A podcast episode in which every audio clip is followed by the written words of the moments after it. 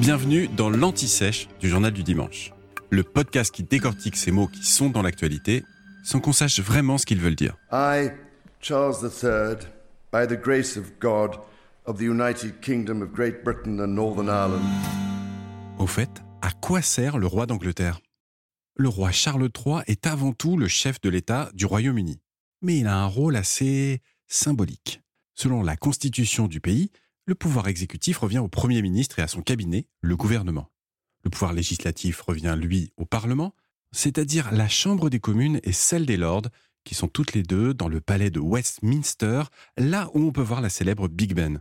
Pour l'anecdote, sachez que les politologues nomment système de Westminster les régimes parlementaires calqués sur celui des Britanniques. Le rôle du roi est donc très léger. Il nomme toutefois le Premier ministre. La Convention veut qu'il choisisse le leader de la majorité de la Chambre des communes. Celui-ci est appelé par le souverain et doit se rendre à son domicile pour, au départ, lui faire un baise-main, mais aujourd'hui une poignée de main suffit. Le monarque a aussi le droit de démettre le Premier ministre. Mais en pratique, le mandat du Premier ministre ne s'achève qu'après une défaite électorale, une démission ou sa mort. La dernière fois qu'un roi a démis un chef de gouvernement, c'était en 1834 le roi doit aussi approuver formellement toutes les lois avant leur application, ce qui lui confère un droit de veto sur toutes les lois du Parlement.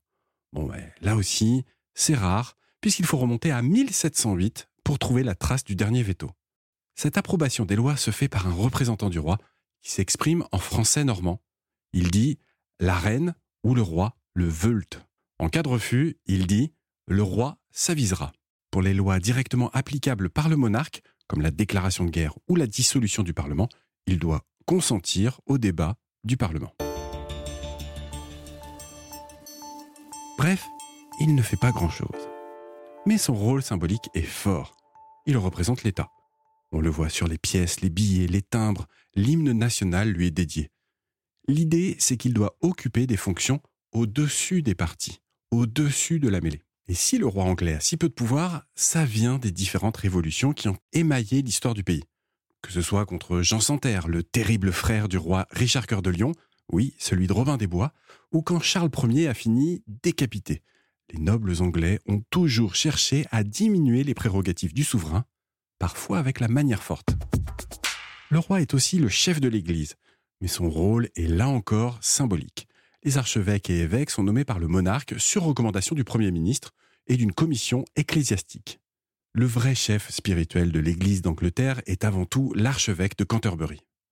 Mais attention, Charles III n'est pas que roi du Royaume-Uni.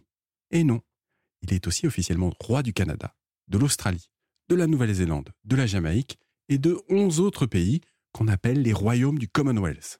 Ce sont des pays tous indépendants, mais tous des royaumes, avec le même chef d'État donc. Donc Charles III est donc 16 fois chef d'État. Ah, c'est quand même pas mal pour une fonction symbolique. Vous venez d'écouter l'Anti-Sèche du Journal du Dimanche, le podcast qui répond à la question que vous n'osiez pas poser. Je suis Vivien Vergniaud et si vous avez aimé ce podcast, mieux si vous voulez écouter d'autres épisodes préparés par la rédaction du JDD, c'est facile. Abonnez-vous, suivez-nous, c'est gratuit. On vous donne rendez-vous trois fois par semaine en podcast et tous les jours sur le JDD.fr. À bientôt.